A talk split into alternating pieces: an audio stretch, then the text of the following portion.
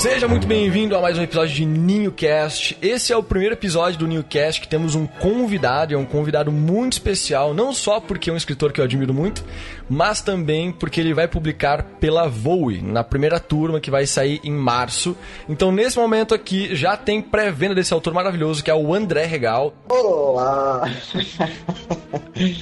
Então, galera, todo mundo aí, espero que estejam todos bem. Meu nome é André Regal, eu sou escritor de, de literatura fantástica, tenho 35 anos. Estamos aí, Mito Evento Amarelo vai ser relançado agora no selo Voe, mas ele já foi um livro publicado pela editora Chiado, foi um livro que foi finalista do, do prêmio César Gran Rio, que eu quase tive a oportunidade de ficar rico, mas eu continuei pobre. Aliás, inclusive, é, eu, eu, sou, eu, eu costumo brincar com o pessoal que eu sou da Santíssima Trindade da Pobreza, né? Porque eu sou ator, né, formado pela Escola Martins Pena, sou músico, eu dei aula de música a vida inteira, faço isso até hoje, e escritor.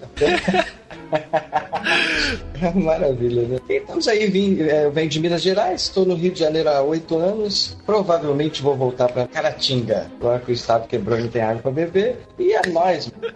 O que você tá falando? ah, muito bom. Cara, eu juro por Deus, quando você falou que fazia parte da Santíssima Trindade da Pobreza, achei que você ia falar que é você, o Gabriel Tennyson e você ia meter um Clécius no meio, tá ligado? O Clécius? O Clécius eu achei que não, mas é o cara que eu imaginei que ia com vocês, né? Não, eu, eu não sei nem se eu posso dar essa informação, mas você pode ter certeza absoluta, sem medo de errar, que menos de 20 mil reais por mês o Clécio não faz. Sério, caralho, o cara tá. Sério, ele. Tá muito capitão. Sério. Ele sozinho, sozinho. A mulher dele é mais rica que ele. A Valéria. Ah, inclusive, é, inclusive eles são meus padrinhos de casamento, não sei se você sabe. Eu acho que eu vi na. Você teve foto disso ou você vai casar ainda? Eu tô falando uma grande é, Eu chamei, eu chamei pra ver se eu ganhava presente bom, mas até agora o de Xbox ele me deu. Mas é, ele pode ser só mais um seguidor do pobrismo, cara. A gente pode ser rico por fora, mas pobre por dentro. Isso não é um problema. Não, ele é enjoado pra caralho. A gente foi num evento lá em Niterói. Aliás, foi, foi mais ou menos nessa época que eu conheci o Clécio. Uhum. Ele falou, pô, vamos, vamos sair, vamos comer um, no, no, no intervalo, num evento de literatura fantástica.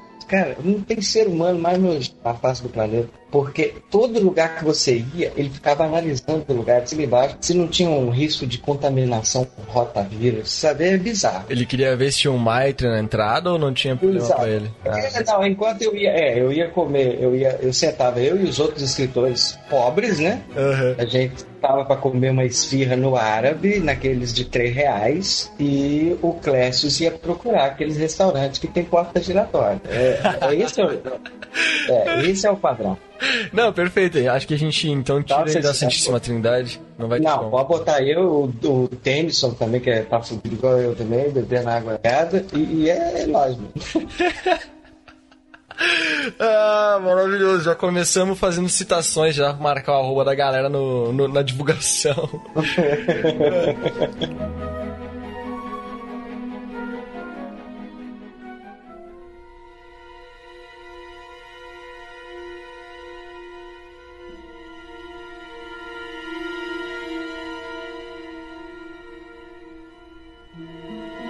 Cara, você citou que o Mirta, que é o livro que tá saindo agora pela Voe, o Mirta Vento Amarelo, a linhagem do dragão, ele já foi publicado antes, né? É, uhum. Eu queria que você falasse um pouquinho sobre o Mirta, um pouquinho de base para as pessoas entenderem sobre o que, que é o livro e já fala um pouco sobre isso, tipo, como é que foi publicar antes e por que que você não tá publicando de novo com a mesma galera. Se tu não quiser citar o nome da editora, que eu sei qual é, mas não interessa pro povo, se você não quiser dizer, é contigo. Mas fala um pouquinho sobre essa experiência, entendeu? Como é que foi publicar ele e por que que tu tá mudando agora. É, eu acho, acho que eu já citei o nome, né? Mas não sei se você vai tirar. Mas por mim, pode deixar. Ah, então vai deixar. Se você falou que pode deixar. É, não, não tem problema nenhum em falar isso, porque eu, como consumidor, tenho direito de falar o que eu achei do serviço, né? Perfeito. Mas Bom, primeiro vamos falar sobre isso. Vamos falar sobre, sobre o livro primeiro. Mito Vento Amarelo foi um projeto que começou. Eu queria escrever um livro infanto-juvenil, bem pequenininho, tipo 50, 60 páginas. Uhum. Sei lá, para experimentar, ou como e-book, ou, ou, como publicação independente, eu não sei. Eu sei que eu cismei que o público daria talvez feedback e tal, acho que a pessoa ia gostar, e eu fui, comecei a criar a personagem, que é uma, uma menina que é extremamente inteligente. Eu falei assim, ó, eu quero fazer um livro de fantasia que saia um pouco do, do, desse negócio de tudo tem que fazer feitiço. Eu adoro essas coisas, mas eu queria fugir um pouco. Então eu botei uma heroína que não, não pegava em arma, ela só inventa as coisas e passa a perna nos outros. Ela é inteligente. Muito. E aí a tua é... ideia de fazer um livro de 50 páginas foi pro caralho, né? Mais ou menos, foi um pouco mais. É, a primeira versão ficou com 560 páginas. É, mas, mas porque o personagem, a personagem, perdão, ela foi crescendo no, no, durante o meu processo de esboço e tal. Uhum. Ela foi crescendo, foi tomando uma ramificação. Falei, cara, é uma personagem mais complexa do que eu imaginava. Eu acho que dá para subir um pouco a idade aí do público-alvo e pegar talvez um jovem adulto. É. E como eu tenho um ritmo de escrita que não é muito rápido, mas é um ritmo mais cadenciado, que eu gosto de contar com calma as coisas, é, acabou que o livro ficou um pouco grande, mas a, aceitação foi uma coisa bizarra, né? Porque eu publiquei pela editora Chiado, depois, se você quiser, a gente comenta. Mas antes de publicar com a Chiado, eu já tinha participado do, do SES Gran Rio, aí fui finalista, não ganhei. Quase fiquei trilhado, quase, quase virei o Clécius. e aí. E, e, nesse ínterim eu estava escrevendo o que veio, já estava já tava pronto praticamente o que viria a ser o Braque depois, né? Uhum. Mas eu resolvi lançar no mercado a Mirta primeiro porque eu queria. É, é, porque ele tem um público-alvo mais amplo e eu achei que seria uma boa pedida pegar um livro mais leve e assim e começaram e sem sem marketing sem rede social a rede social minha sempre foi muito modesta é, e os feedbacks começaram a surgir nos grupos, isso vendendo de mão em mão. Aí de vez em quando pintavam um, desenho no grupo e tal, não sei o que, e, e, isso começou a chamar a atenção de alguns moderadores de grupos e tal, aquele Instagram literário, né? Sim, as famosas zigs literárias. As influenciadoras. literárias, justamente, justamente. O livro começou a parar na mão desse pessoal e tal, e daqui a pouco é, falava-se muito em Letra Vento Amarelo, nesse nicho escritor independente. Hum. E, e, esse foi o cenário, é, esse foi um cenário que me favoreceu muito para poder lançar outro trabalho que foi o Braque, que teve uma aceitação ordinária também. É, apesar de ser um público mais nichado. E aí encerrei o contrato com a Chiado por insatisfação da minha parte. Uhum. E, e, deixei a Mita sem casa. Até que eu brincava lá nos grupos e tal. Vou tô arrumando uma casa nova pra Mita. Até que surgiu aquela nossa conversa cá pela Voe.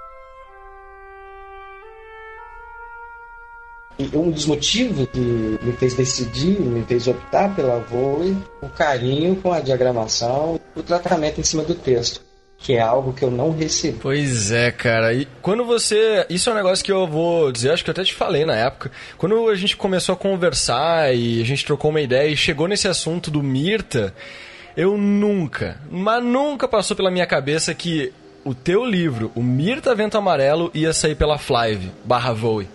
Cara, nunca imaginei, porque na minha cabeça você já tava com esse livro numa. Saca, numa arqueiro, você tava com ele numa planeta, os caras já estavam correndo atrás de ti, porque eu vi um potencial gigantesco nessa obra, sabe? Porque eu acompanhei os é. grupos, eu acompanhei as pessoas. A nossa revisora mesmo, que trabalhou contigo, que foi a Carol, eu acho, né? Uh, uhum. Ela deu um feedback muito massa do livro. Ela falou que gostou muito e que a gente tinha acertado muito em selecionar. Então, tipo, pra mim é uma obra que, cara, tinha que estar tá em todas as livrarias do país e tinha que estar tá numa editora que tivesse o poder de mandar isso para fora do país, minha opinião. Né? Ah, cara, sensacional. E quando a gente troca. E a verdade é, é... Já que, não, já que não tá indo agora, vamos tentar ajudar para ver que se o próximo passo é esse, né? É, e a verdade é que eu não fazia nem ideia que a plaga era sua, né? Você, você foi me contar depois. Ah, mas é que eu, eu, eu, eu não, nunca falo. Porque senão a galera. Eu não sei o que a galera pensaria. Quem pergunta, ou onde tem chance de falar que eu criei a Flive, eu falo que eu criei a Flive. Mas normalmente eu falo que eu trabalho na Flive, que eu trabalho com a Flive, sabe? Que eu sou editor da Flive, porque esse negócio de ser dono, fundador, não é nenhum cargo, né? Então eu evito. Pode crer, pode crer. Então, é. esse negócio que você falou de achar que eu já estava no e tal, você sabe que é, é impossível cara escreve, aí publica um livro, ele não, ele não procurar essas, as editoras menores, as, ele procura, e eu procurei também, três anos atrás, né, em 2017, terminei o manuscrito, eu procurei em todas. Uhum. Todas as grandes. Ah, fui conhecendo as menores depois. Só que eu não queria, é óbvio que eu queria ser publicado por uma editora grande, mas eu não, não, não, não tinha essa coisa, essa empáfia de que ah, eu, só, eu só publico se for uma, uma super editora, que não sei as editoras menores, as editoras que cobram pelo serviço e tal. E mesmo assim, eu acabei optando por algumas e no fim das contas fiquei com a chiado. É, eu só queria que o livro saísse para eu poder disponibilizar para as pessoas lerem, né? Sim. Só que e, nesse processo de 2017 para cá, você quebra muitas expectativas, né? Aliás, é interessante isso para a questão agora. Então, é até interessante isso para quem está começando. Todo mundo que sonha, é importante saber. E eu tenho muitos amigos, eu tenho mais de 200, só que eu me lembro, assim, que são escritores. Uhum. E todos eles vão concordar comigo que essas editoras grandes, elas são muito sedutoras, mas é muito difícil para elas, porque não tem a ver com o texto, não tem a ver com a qualidade da escrita. E muitas vezes você envia um original para uma editora dessa, espera ser lido, e a verdade é que ninguém lê. Uhum.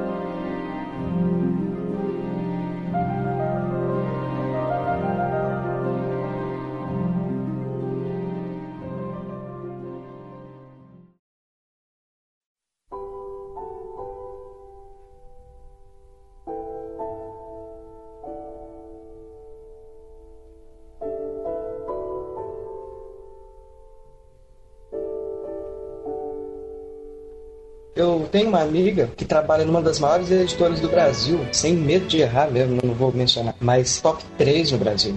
Aham. Uhum. E, e, ela é minha amiga pessoal e ela trabalha no setor financeiro. Eu entreguei o livro e ela me levou até a diretora executiva da editora e eu entreguei, é, quer dizer, nenhum feedback, né? Olha só, muito obrigado por ter enviado e tal, gostei ou não gostei dessa história, mas não é o momento. Nem isso, não leu, sabe? Sim. Então eu comecei, é, eu comecei a dar muito valor para esse trabalho orgânico que acontece quando você publica numa editora mais independente e, e, e consegue ir espalhando o seu nicho aos pouquinhos, de forma tranquila, mas ainda assim sendo lido, sendo comentado e, e sem ficar engavetado. Eu achei que eu estou dando muito mais valor a isso hoje. Entendi. Cara, é doideira. Eu vou te dar o meu ponto de vista como autor, né? Porque eu acho que todo mundo passou pela mesma situação de quando você tá com um livro pronto, você confia na história, você manda para as editoras grandes, as editoras que são uhum. é, com distribuição nacional e que tem a possibilidade de levar a tua obra para um outro patamar. E é, uma coisa que eu não consigo imaginar hoje acontecendo no mercado independente, e quando eu falo de mercado independente, eu coloco tanto autores independentes quanto autores que publicam por editoras pagas, incluindo a Flive, incluindo a Voe, sabe? Porque a gente mesmo assim, velho, é um trabalho muito de formiguinha, é um a um. Não tá. A distribuição é nacional, mas ela é nacional online. Ela tem coisa física? Tem, mas não é em todas as livrarias do país. Então, uhum. você entende? Não é massivo. Então é independente. Uhum. Dá, pra, dá pra dizer que é independente quando é desse tamanho zico. Eu não consigo uhum. imaginar uhum. um best-seller, tecnicamente, no mercado independente, porque é muito livro, cara. É tipo, é 15 mil exemplares vendidos num ano. Tu imagina alguém fazendo 15 mil independente hoje no Brasil? Eu não consigo nem imaginar como que esse cara conseguiria fazer isso, sendo ficcional, sendo na, na, na, nossa área de fantasia. Quem eu vi que chegou mais perto de fazer isso, e não dá, eu não sei se eu consigo chamar de editora independente, acho que não chamaria mais, é uma autora da coerência. Não sei se tu viu essa, esse rolê. Não, o que que, que, que pegou aí? Então, tem uma autora da editora Coerência que ela fez 10 mil vendas ano passado. E a Coerência é uma editora que ela é pequena, em teoria, né? Ela não é uma da, não é um big player, ela não tem distribuição nacional mesmo. Se tu for na livraria e pedir qualquer livro da Coerência, eles vão ter talvez um, talvez nenhum. Então, tipo, não é, não dá para dizer que é massivo. E essa autora conseguiu vender 10 mil. Tem alguns fatores que ajudaram ela a vender 10 mil, mas não importa. O que importa é que ela vendeu 10 mil. Então, é, tirando isso, é, eu não vejo uma possibilidade de alguém conseguir fazer isso. Então, é aí que tá, na minha opinião, o, o poder dessa editora, sabe? Tipo, você abre mão do dinheiro, você abre mão do teu direito autoral, você abre mão um pouco da tua liberdade criativa é, e da tua dignidade, porque você tem que construir público durante anos ou, né? Sabe como é que é? Uhum, pra conseguir chegar sim. lá. Tudo isso para conseguir colocar o teu livro em livrarias. É basicamente isso que você uhum. ganha de volta? Se a gente for ver. Verdade. Não, eu, eu para te falar a verdade, eu tenho. Eu não sei se eu faria diferente, porque eu tenho muito orgulho da forma com que as coisas aconteceram. Sim. Porque os feedbacks, os feedbacks são sempre muito verdadeiros, muito pessoais, e, e não são de amiguinhos, né? Essas pessoas se, se tornaram meus contatos nas redes sociais depois de ler o livro. Isso é uma coisa que me deixa muito orgulhoso me deixou muito mais humilde. Parar de, de achar que o meu livro. Isso acontece com todo mundo, aconteceu comigo, eu tenho certeza que acontece com 99% do e gosta de escrever. Achar que vai conquistar o mercado.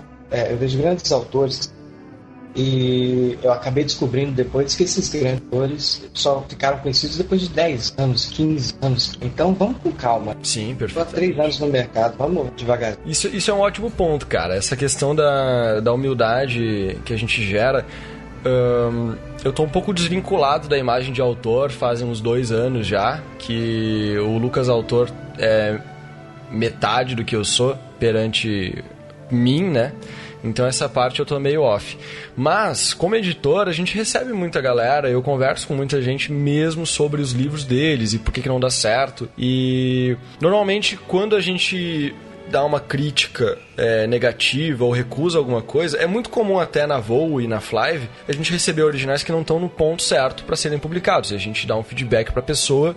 Diferente da, de algumas respostas que eu recebi, a gente sempre tenta dar um feedback real, sabe? Tipo, ó, a gente uhum. não curtiu por causa disso aqui, ó. Olha isso aqui e vai arrumar. Arruma essas coisas. A gente sugere, às vezes, um copydesk, uma análise crítica. A gente fala, ó, se você quiser fazer uma análise crítica com um copydesk, faça. A gente não manda orçamento pro cara. Se ele tiver a sensibilidade ali de se tocar que a gente tem esse trabalho, a gente faz para ele. Só que eu nem ofereço, eu nem cito, porque não é esse o objetivo. Não é o objetivo recusar o cara para vender um serviço para ele poder voltar para nós, entendeu? Para mim isso é uma uhum. loucura. Isso aí deve... Alguém deve fazer isso, na real. Mas não é, não é a ideia.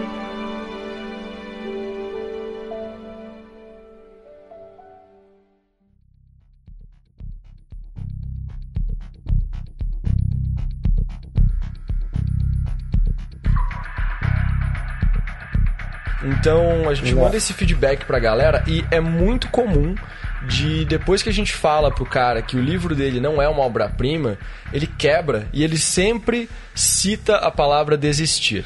Sempre, cara, quase sempre a gente recebe uma resposta dizendo é, várias coisas, sempre muito tranquilo, muito em paz, nunca xingando a editora, nem nada do tipo. Uhum. Mas sempre falando, ah, tô pensando em desistir, não sei o que, não sei o que, não sei o que.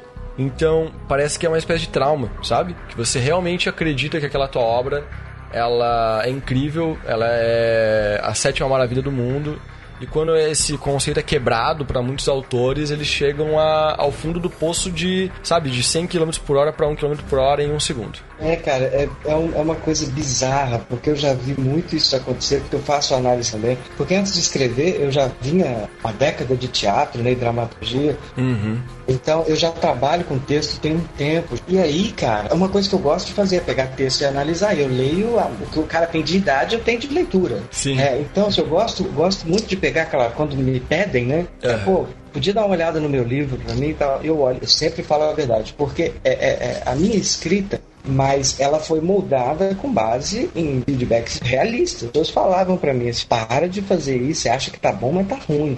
e aí eu tive que corrigir. É, eu tive que corrigir. E, e eu costumo fazer isso.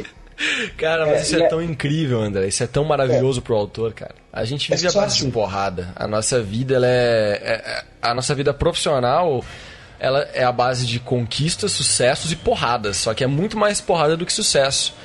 Aí. É só, é só, eu, tive, não, eu, tive, eu tive no teatro uma professora, uma romena, uhum. que é, é, minha, é minha amiga até hoje, de vez quando a gente sai para tomar um café e, e dar risada da vida, né? Uhum. Mas é uma mulher maravilhosa e ela era duríssima. Eu fazia, eu fazia. Eu era um bom aluno em teatro, eu sempre fui um bom aluno. Bom aluno não, eu era um bom ator. Aluno eu sempre fui meio malandro. Mas é, ela, ela, eu fazia cenas, tinha, tinha peça que eu fazia, e a gente recebe o calor do público, né? Sim. Eu fazia cenas é, que eu já fui aplaudido de pé muitas vezes, e eu olhava, agradecia e tal, todo mundo estava aplaudindo, mas eu olhava, eu queria saber o que, que ela achou. Ela só torcia a cara. Deu bosta. Eu, eu, aprendi com ela. Você já viu aquele filme Whiplash? Sim, sim. Mara... Ela, é exata, ela, é, ela é exatamente aquilo lá. Ela é exatamente. Elogio estraga, cara. Estraga, cara. Estraga. Estraga. Deixa, deixa pra quem tá comprando seu livro. Pra quem tá avaliando ou fazendo crítica num copo de aspas, elogio não vai servir pra bosta nenhuma. É verdade. Me diz uma coisa, você também meio que criou um filtro para elogio de leitores? Porque o leitor é difícil de ele chegar em você e falar que ele não gostou da parada. Muito complicado. Mesmo se for uma resenha, se for uma resenha no Scooby, porque mesmo assim a cara dele tá ali, né? E enfim, você não pediu a opinião dele, ele tá te dando. E aí uhum. é difícil de ele vir te criticar. Mas a galera deve elogiar numa quantidade bacana. Volta e meia aparece alguém falando bem do teu livro e a galera comenta que tá ansioso pela nova edição porque eles gostaram. Você meio que tem um filtro Sim. de você lê aquilo, mas você não absorve, não, não entra no teu ego, ou você considera esses elogios também como, como uma base? Não sei se você entendeu essa pergunta porque ela é muito. Não, eu entendi. Eu entendi. Entendi, mas eu não, eu, eu, eu não filtro de forma alguma, porque eu não sou hipócrita. Como eu disse, eu fiquei muito mais humilde, uhum. mas eu, como artista, e fui artista a vida inteira, eu preciso de incentivo. Né? Todo artista precisa. Então, é, é importante você escrever um negócio que demorou um ano para ficar pronto e a pessoa gostar. É importante para mim. Porque é, é, que nem fazer comida, eu adoro fazer comida. Se eu fizer comida e a pessoa falar que é muito salgado, estragou minha noite. Entendeu? Não, perfeito. Baita analogia. É, então é óbvio que eu gosto de elogio, eu adoro elogio. O que eu não tenho mais é, é a ilusão de que, ah, ele realmente é um livro extraordinário, porque tá todo mundo elogiando. Não, tá todo mundo elogiando porque a, a, a, o pessoal gostou. Mas isso não quer dizer que tá extraordinário. O que eu acho extraordinário, às vezes, não é o que o outro cara acha, né? E não é, não é. Eu não quero criar com o meu, meu trabalho nenhum tipo de teto. Hum. Eu não quero que meu livro chegue num teto e fale assim, ó, só vai até esse público. Eu gostaria de agradar mais exigente, então por isso eu estou sempre melhorando. Não sei se também você entendeu a resposta, mas é óbvio que eu gosto dos elogios, mas isso não. Claro, claro, eu entendi super bem. Ok, não é, é, não é aí que eu vou parar. Aham, uhum. não, perfeito, perfeito. A não ser que o cara passa na base do hate, né? Sim como eu, eu faço isso como personagem e eu brinco nas redes sociais, eu zoo e tal. Eu jogo The Witcher 3 o dia inteiro e eu zoo The Witcher 3 na internet pro pessoal ficar puto. Mas isso é. Você gosta é, de, de clique, né? Você gosta de clique. Até o clique no ar. Isso é, isso, é, isso, é, isso é personagem. Né? Então, é basicamente por aí. Uhum. uh, isso faz parte.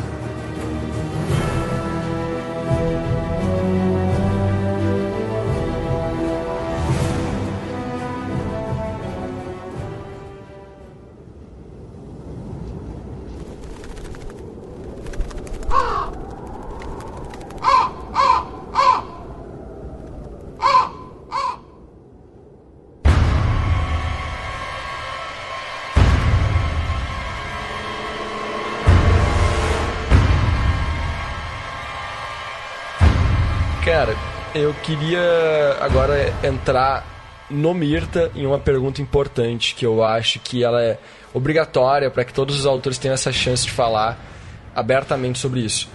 Por que você acha que ler Mirta é, é um exercício importante para alguém? Porque pode ser importante para alguém? E principalmente o que é para você como escritor, como criador dessa obra, o que foi de importante nela? O que, que você colocou nessa obra que realmente faz ela valer a pena ser publicada, valer a pena ser lida, valer a pena ser divulgada? Então, é, é que nem no meu canal, né? Só fazendo uma propaganda com o Merchan aqui, eu tenho um canal no YouTube, o Regalias, e é tudo, tudo é, de improviso. Né? Tudo autêntico. é igual o Big Brother. É igual o Big Brother. Aqui. Então, a questão da Mirta é a seguinte: é, eu falei no prefácio da, da, da, primeira edição da Mir que eu tenho um apreço muito grande por, por história. Eu tenho, eu sou muito apegado à história, muito apegado na narrativa envolvida. Eu não sei se eu estou certo, mas é, é assim. Uhum. Que é, é, assim que é comigo. Né? Eu me interesso, eu gosto muito de assistir esporte, eu gosto muito de MMA, por exemplo, eu assisto todos do UFC e, e as lutas mais interessantes para mim são aquelas que tem uma narrativa. Ah, o cara xingou a mãe do outro, ah, então eu quero ver.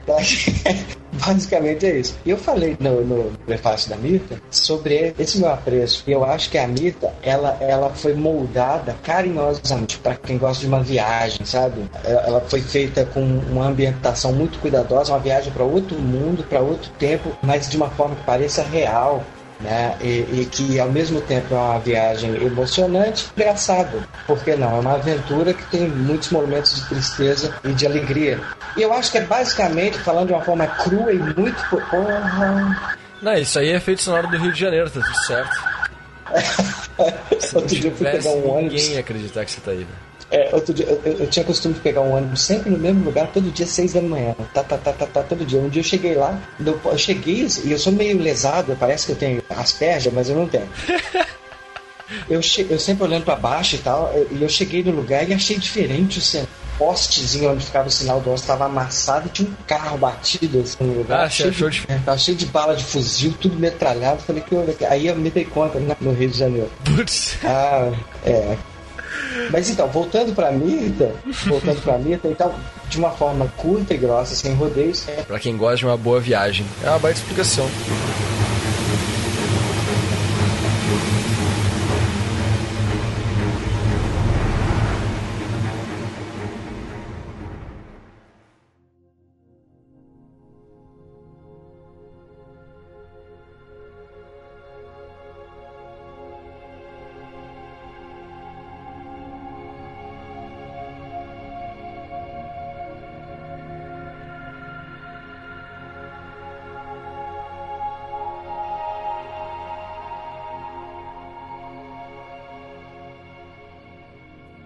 Esse mundo que você criou, ele tem uma inspiração forte na nossa realidade para ti, em algum aspecto? Ou você tentou criar algo que fosse talvez uma, uma algo reverso, algo que é totalmente diferente? Ou você nem pensou nessa possibilidade? Ah, cara, a verdade a verdade é que para mim funciona da seguinte maneira: eu posso escrever alta fantasia ou eu posso escrever uma ficção científica que para mim é tudo real. Uhum. É, é, conversas, diálogos que, que, que, existem na Mita, no BRAC, ou qualquer coisa que eu escrevo, qualquer coisa engraçada, o pessoal gosta faço uma crônica, alguma coisa assim, é tudo baseado em vida real. Eu, eu vou num ônibus ouço, e, e, aquela conversa vira ali dois personagens centrais do livro, entendeu? Por causa da personalidade que eu vi ali. Na... É tudo real. Mesmo que seja, mesmo que seja dentro do livro ali, mesmo que haja uma representação lógica que só existe na minha cabeça, ele é baseado também em fatos reais. Você pega o Brinaf, que é o dragão, amigo da Mirta, e ele nada mais é do que um amigo que leu muito. Maravilhoso. Então é, é falando em Rio de Janeiro, né? Tudo baseado. Tudo baseado. Tudo baseado no Rio de Janeiro. Se fosse baseado no Rio de Janeiro, ia, ia ser bem mais. Ah, na real ela é malandra, né, cara? Se a gente for ver. É, ela é, ela é, ela, ela é boazinha, ela é gente boa. Na verdade, você fez uma outra pergunta lá atrás, que era o que, que a Mirta traz, o que, que o livro traz. Perfeito. Talvez de assinatura minha para o cenário da literatura, eu acho que é a ideia da heroína improvável. E ela é muito improvável. É uma criança que não tem força nenhuma e que é arrimo de família e é uma das pessoas mais respeitadas do mundo. Isso é muito improvável e eu achei, achei legal. Eu acho maravilhoso. O, o estereótipo que você criou de colocar dessa forma, como ela é vista é, os trechos que eu absorvi, é, eu gostei muito, entendeu? E eu acho que é uma, é uma joia, né? É a joia que você tem dentro do livro, então eu concordo com essa colocação. Ah, sem dúvida. Foi até bom você falar isso. É um negócio que eu repito toda semana. É, inclusive, eu falei também, esse amigo que está trabalhando o livro dele comigo, o brasileiro tem um sério problema, e eu não sei se esse é uma dor do escritor brasileiro, mas lá de fora a gente só recebe quem está consagrado. Não sei se isso acontece muito lá. Mas aqui no Brasil existe uma tendência preocupante, gente que você escrever e põe, aposta todas as suas fichas, bota todo o seu talento na construção de mundo e esquece Cara, o inverso. Puta, isso e eu bato nessa tecla toda semana também. Acho que, glória a Deus, cara, achei um parceiro. É, não existe. Não, isso, cara, não é novidade. Você pega o Robert McKee, pega o Sid Field, que são dois gurus da escrita que eu leio bastante. Sim. É, é tudo personagem. O resto é pano de fundo, o resto é farofa, é, é guarnição. Cara, teve. Na minha própria história de escritor, o, o Corvo Negro é a minha obra que todo mundo conhece. Os outros livros o pessoal raramente conhece, alguns tem porque estava na promoção e comprou junto. E o Corvo, cara, ele, ele é um livro que ele foi criado sem mundo, sem background, ele foi criado totalmente porque eu queria contar uma história daquele personagem, como foi o teu caso, imagino, pelo que eu percebo, né? Pelo que você me contou também. E Sim. ele puxou, e aí depois me veio um problema. Não sei se esse problema surgiu pra ti ou você teve um pouco mais de cabeça para pensar nisso. Mas quando eu acabei de escrever, publiquei o Corvo Negro e fui escrever o 2, Aí eu olhei e pensei, puta, velho, eu não criei o mundo, o que, que eu faço agora? Aí eu uhum. tive que criar um negócio baseado em um livro publicado que me colocou várias limitações e coisas que não podiam acontecer. Não sei se isso aconteceu uhum. contigo ou se você, desde o início, é, já Não, o que acontece...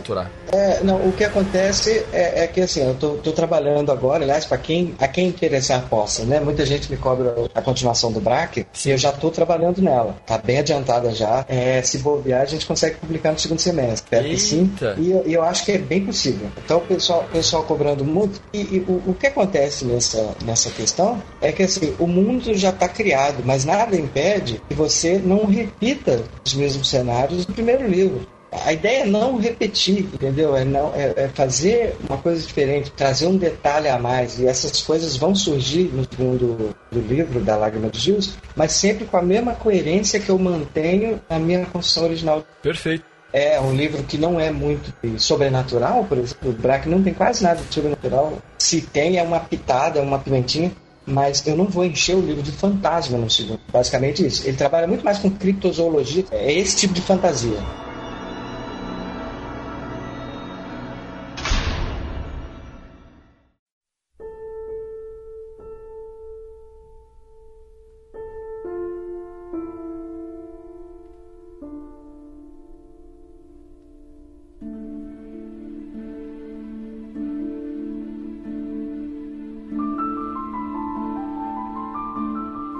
Mirta também. A Mirta tem pouca magia. Aliás, o pessoal, pessoal fica. Quando, quando avalia livros de fantasia, eu já vi vários. O melhor livro de fantasia do ano. E tá lá os critérios, né? a, a melhor personagem, melhor reino, melhor sistema de magia. Esse sistema de magia para ser bom, na verdade, eu procuro evitar esse tipo de coisa, sabe? Aham. Uhum. Uhum. Eu prefiro, eu prefiro, para mim o grande professor, Tolkien, né? É, vai lá procurar sistema de magia no Tolkien. O pessoal fica puto porque o Gandalf quase não faz magia nenhuma. Eu concordo totalmente com você, cara. Concordo totalmente é com você. É, não é gratuito. Eu é gratuito. Que, eu acho que é, se magia, fazer uma magia, vai demais, ser caro. Tem anime já. A gente pode deixar a literatura mais... Eu gosto de uma literatura com menos magia no melhor Eu também, não, pois é, pois é, eu não sou um grande fã de Game of Thrones, mas eu sou um grande fã da escrita do Martin. Sim. Muito. Mas tem um mérito que tem o Game of Thrones é ele fazer exatamente o personagem. Personagem. Foda-se o resto. Tomara que o final dele realmente seja diferente da série, porque na série eles deram uma de anime no final, né? Meteram uns fogaréu lá do caralho, botaram é, uns magia louca, mas tirando isso tá tudo certo. Não, pô, aquilo foi zoação, né?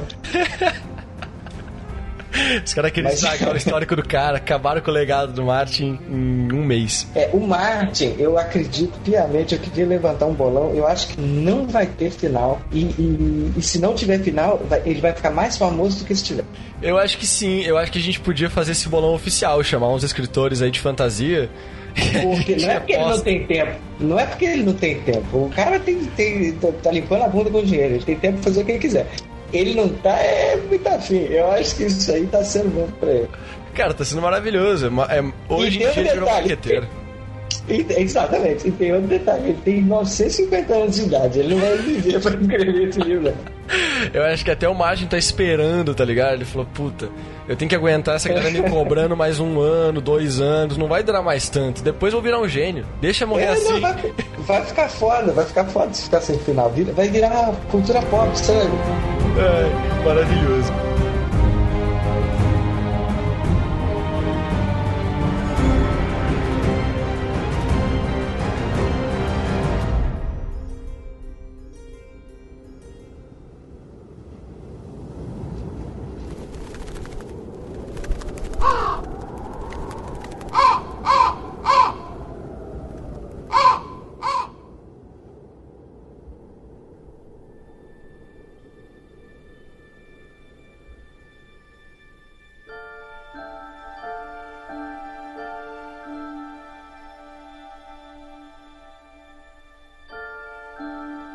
Cara, eu tenho um pedido para te fazer antes de a gente ir pros finalmente, porque algo que esse meu editor, ele é muito bom, é na edição sonora de audiobooks e coisas com bastante efeito, sabe? Não sei se você já ouviu o Nerdcast RPG alguma vez. Não. Então, é maravilhoso. Eu quero que você me diga mais ou menos um trecho. Depois você pode conferir para mim, me mandar mais ou menos a página dele para eu, pra eu ter certeza que eu vou pegar o pedaço correto. Mas um trecho do teu livro pequeno você gosta muito, pode ser um diálogo, pode ser uma cena, pode ser um pouco maior, uh, pra a gente fazer uma dramatização. Então eu vou ler esse trecho depois, né, separado, em áudio separado, a gente vai editar ele e vai jogar nesse momento aqui que eu te peço esse trecho.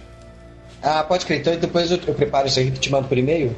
Hum, se você tiver alguma ideia agora, fala pra gente já colocar no, na linha do tempo do podcast, mas se não, tu me manda por e-mail depois também, não vai ter problema nenhum. É, a verdade é que eu formatei o computador e tá tudo no Drive. Eu teria que ir no Drive lá e baixar. Não, suave. Então pensa depois, com cuidado, qual é esse trecho e me manda ele. Eu vou, vou selecionar e vou te mandar. Tá. É só pra gente não perder tempo aqui, eu procurando e tal. Não, não tem problema nenhum. Não, não, eu não tenho livro. É, isso, é, isso é bem curioso. Eu não tenho. Não, eu não tenho. Ah, é verdade, tu me contou essa história, né? Tá, é, cara, não, assim é porque. Não tenho o livro. Não, então, o último que eu tinha, eu dei pra minha filha. Falei assim, pô, ela vai. Vamos, vamos, vamos colocar essa menina no mundo da leitura, né? Porque ela adora ler, né? É, então vamos botar ela no, no, no, mundo da leitura, literatura fantástica. Aí eu dei o, o, o Cornélia Fink, que é o, o Mundo de Tinta, né? Uhum. Ela adorou, eu falei, pô, vamos. Eu dei o Hobbit, falei, vai, vai ler o Mito da Amarela. Aí, num dia, e ela é muito encapetada, ela brigou comigo e ficou putaça e rasgou o livro. eu acho que eu expulsava a criança de casa se fosse comigo. É, ela rasgou, então. É, não, eu não posso nem expulsar, porque ela mora com a mãe. Então, assim, é, ela, isso, né, ela rasgou. Aí eu peguei o último exemplar que a gente tinha, que era o da minha esposa, e aí a gente deu pra ela. E agora tá lá com ela. Eu vou ter o da Voo, que eu espero que você me dê um exemplar. Ah, com certeza, com certeza. Não, você vai ter. Agora é quase uma obrigação ética e moral eu te mandar um exemplar desse, desse tiragem. Pode, Já ia, mas agora pode. é, agora é obrigatório. Pode crer, pode crer. Me manda ele ou me manda só mais ou menos onde é que fica que eu pego no nosso original aqui eu confiro. É. Tá show de bola. André, Agora uma coisa importante, você já falou que a tua rede social ela não era muito movimentada, só que seguir o escritor e conversar com ele no privado é uma coisa que a nossa literatura permite e é muito legal. Uhum. Então, aonde é que as pessoas podem te encontrar nas redes sociais e também na vida, se você quiser dar algum ponto que você vai, tipo a tua padaria do dia a dia, para que elas conversem com você sobre o teu livro e falem o que elas acharam disso e acompanhem o teu dia a dia. Então, eu, eu, eu, as pessoas que me procuram para conversar são sempre muito bem-vindas. Isso acontece absolutamente todo dia, né? Ou é alguém que vem fazer uma pergunta, ou é alguém que vem cobrar quando é que sai o segundo livro do Braco, ou é que nem o caso desses amigos que às vezes querem que eu dê uma olhada no original deles, uhum. né? essas pessoas sempre me encontram ou no Facebook, eu, eu, uso muito o Facebook, ou também no Instagram, o arroba André Regal. Facebook também é André Regal. Maravilhoso. Então, se você tá escutando isso agora tem Facebook, tem Instagram, é uma dívida moral e ética também ir lá seguir e mandar convite de amizade pro André Regal e seguir ele no Instagram. O teu Facebook deve estar tá um pouco limpo agora, né? Porque você andou fazendo umas limpas lá? Eu andei porque teve umas épocas aí no Facebook em que tava surgindo gente, um bando de zumbi do nada, assim, te adicionando. Todo dia tinha 10, 20 pessoas adicionando. Isso acontecendo com todo mundo. É, e eu falando assim, ah, vai ser bom para divulgar, né? Então vamos aceitando tudo, aceitei todo mundo. Aí quanto mais fake você tem no, no Facebook, pior fica o seu alcance orgânico. Eu já reparei Sim, isso. verdade. Não sei, é, não sei porquê, mas é uma coisa de algoritmo. Aí eu fui comecei a limpar os fakes, gente que não interage e tal. É, é, tia de WhatsApp, você ia lá, você via lá que só tinha mensagem de WhatsApp. Eu falei assim, não, não é, não é o pessoal que eu costumo interagir. Aí eu e também nunca interagiu comigo, eu sei lá porque me adicionou. E aí eu fui limpando e tal. Agora só tá uma galera lá extremamente massa e tem mais ou menos uns dois eleitores. baita métrica, baita métrica. O editor vai adorar, vai meter algum meme aqui na hora, certeza que ele adora. É uma historinha muito interessante. O que vem depois? Chapeuzinho vermelho?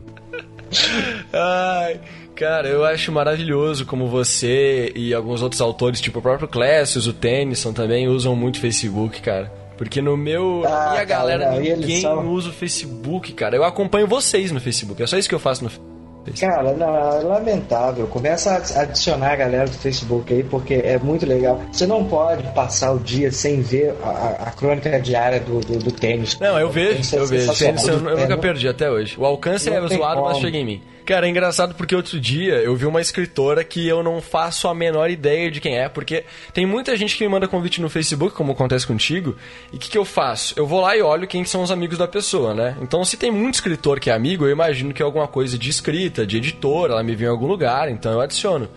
E uhum. aí eu vi esse post outro dia, tipo, se você é escritor e tá ainda no meu Facebook é porque você não é um cuzão, algo assim. E aí eu olhei pra pessoa e falei, caramba, eu não faço ideia de quem é essa pessoa, mas eu tô tão feliz que eu não sou um cuzão, cara. então às vezes, tu, às vezes tu não usar o Facebook também te ajuda, entendeu? É bom, é bom, é bom. Aliás, de vez em quando você tem que sair do Facebook se você quiser ler alguma coisa. É, né? tem isso também. Mas o, o meu, o meu tá. inferno é o, é o Instagram. Lá é o meu inferno. Mas lá é bem pior, viu? O Facebook é mais legal. É o que? Você fica mais no Instagram? Ah, com certeza, né? O meu público tá lá, a gente publica coisa nos stories todo dia. Na real, a grande parada é stories, uh, interagir no post que sai no dia, no feed, que tem dois perfis, né? Então sai um em cada perfil, cada dia. E a DM, cara. As minhas mensagens diretas é fudido, porque eu sempre deixo acumular umas 18, 14, aí eu fico ai, com preguiça ah. de olhar, aí ah, faço o dia inteiro lá. O dia inteiro que tem Pode tempo, ser. né? Mas. Eu tenho vontade de usar mais o, o Instagram eu usaria bem mais se eu soubesse se eu soubesse operar o Photoshop, que aí eu ficava uh, produzindo material para jogar lá. Então eu, eu, sou muito ruim nesse aspecto, muito, muito ruim. Você já viu o Canva alguma vez? Conhece essa ferramenta? Já, conheço, conheço o Canva. Inclusive ele só abre no Chrome, não é isso? Não sei, cara. É que eu uso o Chrome. É, é. Não sei se ah, então, eu, eu, eu abro no Chrome. Então, o Canva, o Canva é legal para colocar uns, uns codes lá, né? Cara, eu acho massa. O que eu mais uso Canva, na real, muitas vezes, é só pra ter a guia de co controle, sabe? De posicionamento. E pra ter alguns layouts padrões, tipo quadrado, retângulo, é, algumas uhum. fontes legais. Então eu uso mais para isso. Eu jogo lá o negócio uma foto, por exemplo, que eu tenho que fazer um sorteio, aí eu tenho como botar um quadrado, botar escrito sorteio em cima muito mais fácil no Canva do que pelo Photoshop. Então, pra cara, mim. É eu tô vendo. Cara, o Canva não é mais gratuito. É sim, velho. não, eu tô abrindo agora. Ele tem uma versão paga, mas ele é gratuito sim. Só criar uma conta, relaxa. Não, mas tá falando, experimente grátis por 30 dias. Mas é pra tu experimentar a versão Pro. Relaxa que ele não vai te. Ah, é, pode crer. É a versão pode. Pro, senão. Não, tu não me assusta, porque eu tô usando ele faz um tempão direto. Então se tá cobrando meu cartão eu não vi, entendeu? Ah, pode crer, pode crer. É. Não, é porque eu não tenho mais. É, eu não tenho mais o, o Google Chrome, porque agora, primeiro que não existe computador na Terra que aguenta sustentar a memória do Google Chrome. É foda mesmo. E eu, eu formatei o computador e instalei o Windows 10 e eu tô gostando muito de usar, por incrível que pareça, eu tô gostando mais do navegador novo, o Microsoft Edge. Pode crer.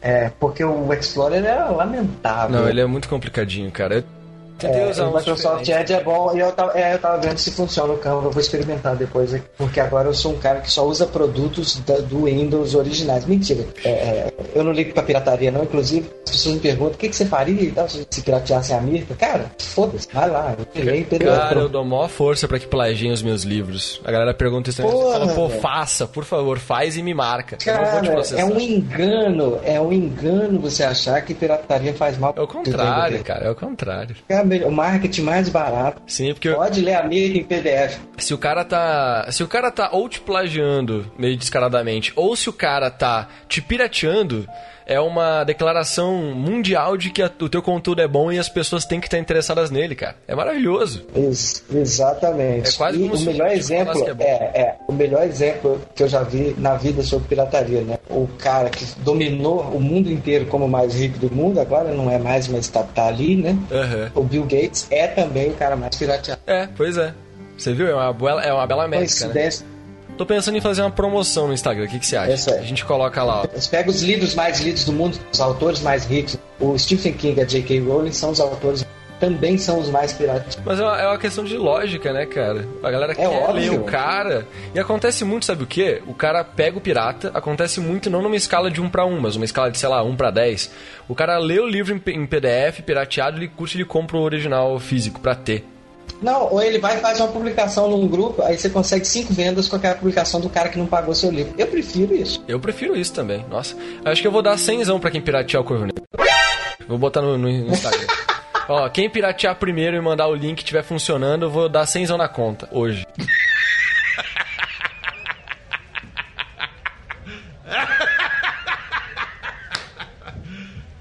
You serious? pode crer, pode crer. Eu achei engraçado. Agora, tem, tem, é, é, uma menina que não me conhecia, uhum. isso foi muito engraçado, né? Que a gente foi publicar, ah, a Mita vai ter casa nova, não sei o que, que tem. Quando fui falar da Fly lá. E, Pô, show de bola, vai ser ilustrado, não sei o que e tal. Eu nunca vi aquela menina na minha vida. Ela falou assim: tem PDF? Ela perguntou pra mim. Ela perguntou pra mim e falei: Você tá perguntando faltou você ter o livro dele pirata? Ela falou: É. Cara, eu já, eu, já, eu já cansei de contar quantas vezes rolou comigo, cara. A galera não tem limites. Eu queria ter pra mandar pra minha filha, minha filha, você vai ganhar um PDF só pela ousadia. Muito bom, cara. Nossa. Não, é, às, às vezes eu dou uma vacilada, sabe? Eu falo pra galera, eu deixei já PDF de livro disponível pros parceiros tipo 50 pessoas, num link do Drive. Era só o cara ir lá e baixar e compartilhar, tá ligado? Eu dei, eu dei um mole. Eu quase falei pra assim, ó, me pirateia, velho. Quase que eu falei pros uhum. caras me piratear. E os caras não piratearam, você acredita? Deu uma. Foda, foda, isso foda. É, é, a gente. Quer não valorizar o autor nacional. É, quando a gente começa, a gente tem muito medo, né? Eu comecei publicando no Wattpad. Uhum. É, hoje, em dia, hoje em dia eu não gosto nem de mencionar essa, essa, essa parte da história. É, essa. Não, não. Não é porque eu comecei lá, não tenho vergonha nenhuma disso. Eu tenho vergonha de ter participado daquele ninho de cobra. Sim, exatamente. É, aquilo é um ninho de cobra. Se acha o rei da cocada preta. É, é um lugar tóxico. É um lugar. Então, assim, eu saí rapidinho. É, eu fiquei lá muito. Na verdade, no pouco tempo que eu tive lá, o, o, o Braque recebeu 9 mil visualizações, foi bem legal. Saí e fui publicar na Amazon. E a, a diferença, isso vale como, como uma dica aí para quem está começando, né? A diferença entre o Wattpad e a Amazon é gritante, porque na Amazon é outro público, é outra vibe, é outro nível intelectual de gente que ela, ela, ela também vai falar como canal, o seu livro tá assim, tá assim, sabe? Gostei de tal e tal parte, não sei o que tem. No Wattpad vem gente que nunca viu, não sabe quem é, e a pessoa escracha o seu livro. É a rainha, né? Uhum. E faz panelas, né? Faz os, os indicados do Wattpad, aquele pessoal lá. O... Sabe quando você entra no, no YouTube tem os, os, vídeos sugeridos? Sim. Né? Então no Wattpad você entra, os sugeridos são sempre os mesmos e tal. Né? E eu conheci bem esse pessoal de perto. Inclusive tem muitos amigos que vieram de lá. Então assim, eu recomendaria que a pessoa publicasse na Amazon, porque deixa a pessoa criticar o seu livro mas é um cliente criticando seu livro. Cresce muito quando você ouve de cliente e não de ninho de cobra. É, isso aí Essa eu é tive minha... pequena experiência no Wattpad e eu tentei ser um Wattpadder, um escritor do Wattpad uma época, por um mês, Não, eu é acho. É incrível, quando você entra, a ideia é incrível. Só que aí é exatamente isso, eu conheci as pessoas que publicavam bem, que tinham views, e eu comecei a conversar com elas e ver como que elas faziam, e o que que elas faziam, e a opinião delas sobre tudo, e como elas formavam essa opinião. E aí depois disso tudo eu falei, bah, foi bom conhecer vocês, eu vou publicar os meus livros aqui, Boa sorte. É, é eu, eu, participei, eu participei por um tempo do, do, famoso grupo que eu nem sei se existe mais, o Wattpad Brasil. Sim, que era o famigerado. Famigerado. Era o famigerado. Você sabe quantas vezes eu fui banido daquele grupo? Tá, agora tu vai ter que me surpreender, André. Doze vezes. eu não esperava mais que três. Como que você conseguiu essa, essa façanha? É, 12. Eu fui expulso de lá 12 vezes. Uma vez, cara, fizeram uma CPI assim? decidir se me, é, se decidir se me expulsava ou não. Porque eu fiz algum comentário. Porque é a panela, né, cara? Uhum. Eu, eu, eu, na minha vida pessoal, eu faço muita piada, muita brincadeira e todo mundo leva na esportiva. Lá você não pode. Lá, se você fizer uma piada sobre livro erótico, por exemplo, é mais uma expulsão que você ganha, entendeu? Então era, era um negócio. É, era um negócio absurdo. Eu, a última vez que eu interagi no, no Watchpad, agora é uma história legal, porque essa história acho que eu nunca contei em lugar nenhum, na real. Que uh, eu acho que eu publiquei lá um, um meme, não é bem um meme, é, mas é um meme, que é aquelas tirinhas que era uma crítica à forma como as armaduras das mulheres eram representadas na fantasia. Tu já deve ter visto. Até. Sim. É bem clássico. Claro, claro. Eu, claro cara- que é a mulher pelada, né? É, eu peguei, é, eram várias armaduras, assim, maravilhosas. E era em desenho. E aí eu joguei, cara, só joguei, não falei nada, tá ligado? E aí a galera discutindo a fu. Só que qual que é a parada? Vem uns caras embaixo que vem defender a tal da armadura, velho. Aí virou brigaedo, né?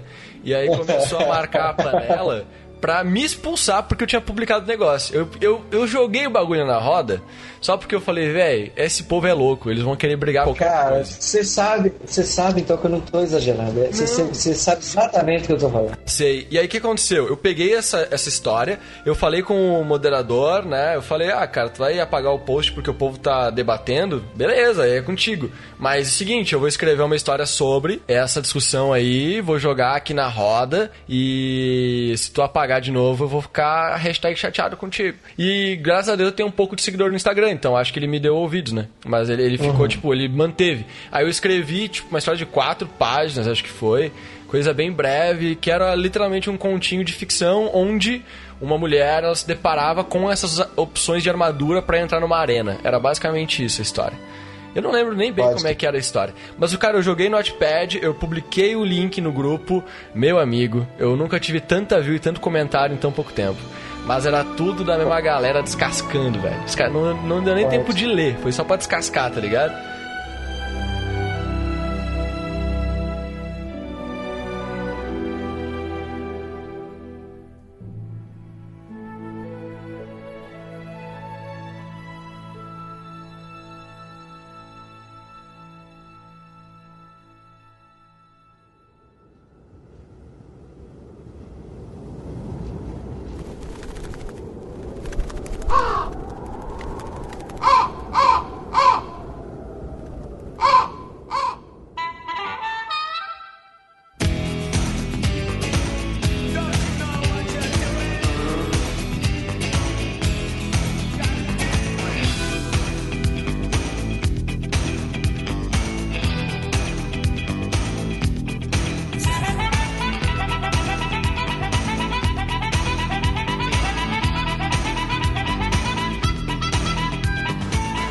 Ó, seguinte, o grande motivo desse podcast também, além de a gente conhecer um pouco mais você e a gente ter essa conversa muito massa, é pra que quem tá escutando a gente vá agora lá no site da editoraflive.com, também no seu perfil do Instagram, porque eu tenho certeza que você colocou o link da tua pré-venda na tua bio, né? Do Instagram, com certeza você fez isso. Sem dúvida. Então você pode ir lá no perfil do André agora e além de seguir ele, clica no link da bio e vai comprar esse livro em pré-venda. Compre o livro do André, Mirta Vento Amarelo, A Linhagem do Dragão. E além do Mirta, também dá uma olhadinha nos outros livros que estão em pré-venda esse mês, que em março nós vamos ter apenas três autores em pré-venda. Olha, vê se te interessa também, compra também, porque são autores nacionais, publicações em uma editora praticamente independente, uma galera que está batalhando com sangue no zóio e quer fazer bonito. Então, apoie o livro na Maravilha. pré-venda. Deixa sua mensagem para Maravilha. convencer esse leitor que tá em dúvida ainda, André. Por que, que ele tem que comprar o teu livro na pré-venda? Vai no Scooby ver o que as pessoas estão falando da Mirta. Você vai entender que é um livro que tem literalmente conquistado o coração da galera. Inclusive, a gente tem a- a- um grupo de IG literário que se autodenominou Mirteiras, porque elas ficaram muito fãs da Mirta. Inclusive, eu passo um agradecimento a elas no Braca. Que maravilhoso! E se cara. você. É muito legal, muito legal.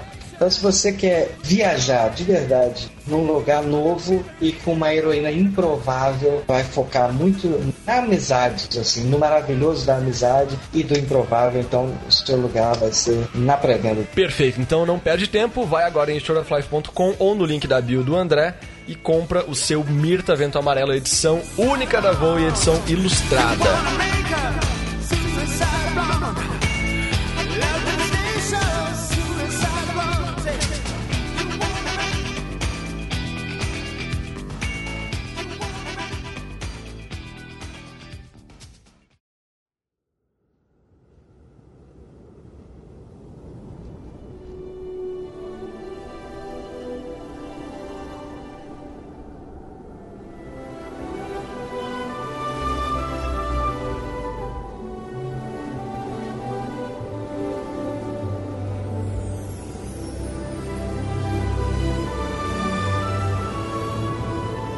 Fazia frio naquela manhã, meus amigos. E falo sério. Passava das seis e o sol, ainda tímido, escondia-se atrás das colinas, deixando ansiosas as fileiras do cafezal. Milhares de pés plantados em paralelo, aguardando a chegada do calor. As folhas verdes estavam cinzentas, observando a névoa sólida que cobria o solo até a barra das plantas. Os galhos, antes repletos de grãos vermelhos e amarelos, pareciam cobertos de flocos de neve. Até mesmo os pássaros se espreguiçavam, encolhidos em seus ninhos. Abriam um olho para conferir a claridade do dia e depois voltavam a cochilar, desanimados. Eu não os culpo. Eu não faria diferente. Logo abaixo no terreiro, alguns insetos corajosos se arriscavam.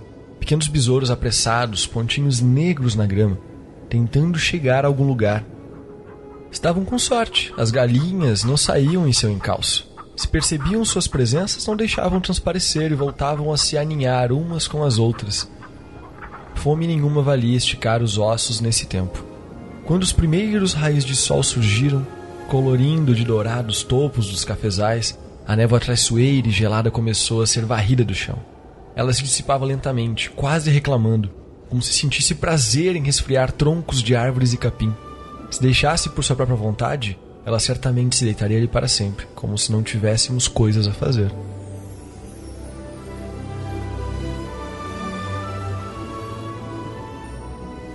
Claro, no conforto de sua cama, Cal Winston não viu nada disso. Próximo ao terreiro de cimento havia uma casinha modesta, construída em madeira com telhado de barro, onde ele morava com a esposa. No quartinho escuro, enrolado em não sei quantos cobertores, só foi despertar quando o bode berrou de fome. Ele descobriu a cabeça vagarosamente, enquanto porções de ar frio entravam pela gola, deslizando até os seus joelhos. Estremecendo, ele voltou a se encolher e apertou os olhos remelentos, bocejou sem fazer barulho para não acordar a mulher e resolveu tirar os pés da coberta. Quando seu dedão tocou o chão, trincou os dentes, de tão gelado. Com a mente repleta de reclamações que preferiu não dizer em voz alta, pisou também com o outro pé. É o movimento que aquece, é só não ficar parado. Gostava de pensar, mas certamente nesse dia não acreditava nisso. Nem o sol do meio-dia parecia ser capaz de convencê-lo do contrário. Ainda embrulhado em uma manta, Cal saiu do quarto para a cozinha, pé ante pé. Pobre Liana. Esse era seu dia de alimentar a criação, mas a deixaria dormir um pouco mais. Ele se arrastou até a sala, os joelhos pareciam colados nas canelas de tão duros. Quando levou os dedos até a maçaneta da porta, já via alguma claridade entrando pela soleira. Fechou a mão em volta do metal congelado, respirou fundo e abriu. Por mil maldições! Gemeu de frio. Seu maxilar estava tão apertado que teve medo de quebrar os dentes. Olhou para trás, conferindo se não acordara a esposa, e saiu para a varanda. Era outro lugar, outro sítio. Não havia dúvidas. Olhou para as colinas à esquerda, onde devia estar a lavoura, de um verde vivo, majestoso. Agora era apenas uma espécie de plantação pálida, torturada pela geada. O chão também não exibia qualquer cor, exceto a fumaça esbranquiçada que ainda teimava em forrar a relva, na altura de seus pés conferiu à direita e se acalmou um pouco. O curral estava no lugar onde devia estar. O cercado de madeira e bambus tinha se molhado por completo no orvalho, as varas pingando água fria, mas sua criação estava no mesmo lugar de sempre. O único porco dormia, como se não tomasse conhecimento do frio, e as galinhas estavam encolhidas e emboladas entre as próprias penas, os rostos assustados implorando algum calor. O bode berrou mais uma vez, impaciente. Calma, adiante respondeu Cal. Já vou. Cuidar de mim ninguém quer, né? Espere um pouco, vou colocar as botas.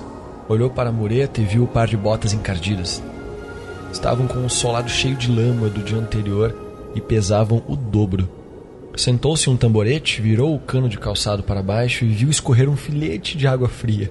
Remexeu os dedos brancos dos pés, criando coragem e disse baixinho: Vamos acabar logo com isso. Sentiu uma fisgada nos tendões da perna quando seu pé entrou no calçado gélido.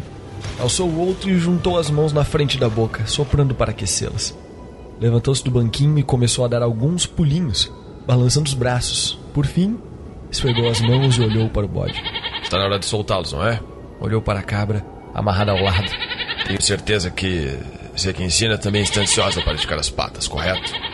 Adiante, já os ensinei várias vezes, não devemos aborrecer as esposas. Abaixou a cabeça como se sussurrasse com o animal.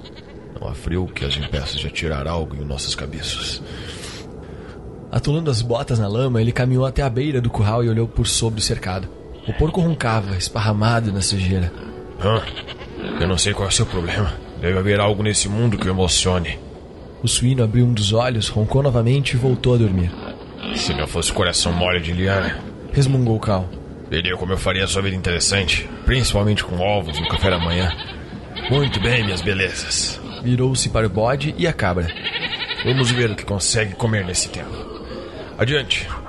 Se gostar de capim congelado, pode servir à vontade. Temos também ração de gelo, flocos de geada e adivinhe, mais capim congelado.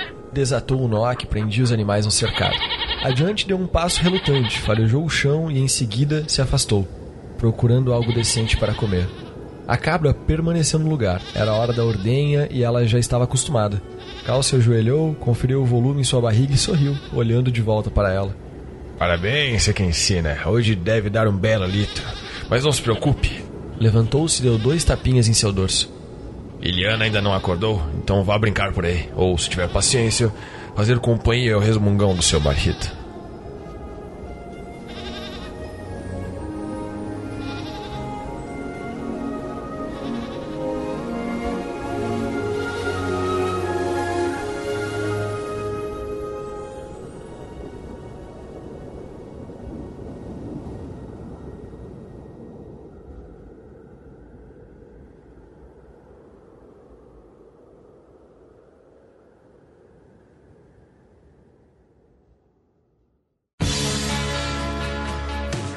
Este podcast foi editado por Christian Durden Podcast.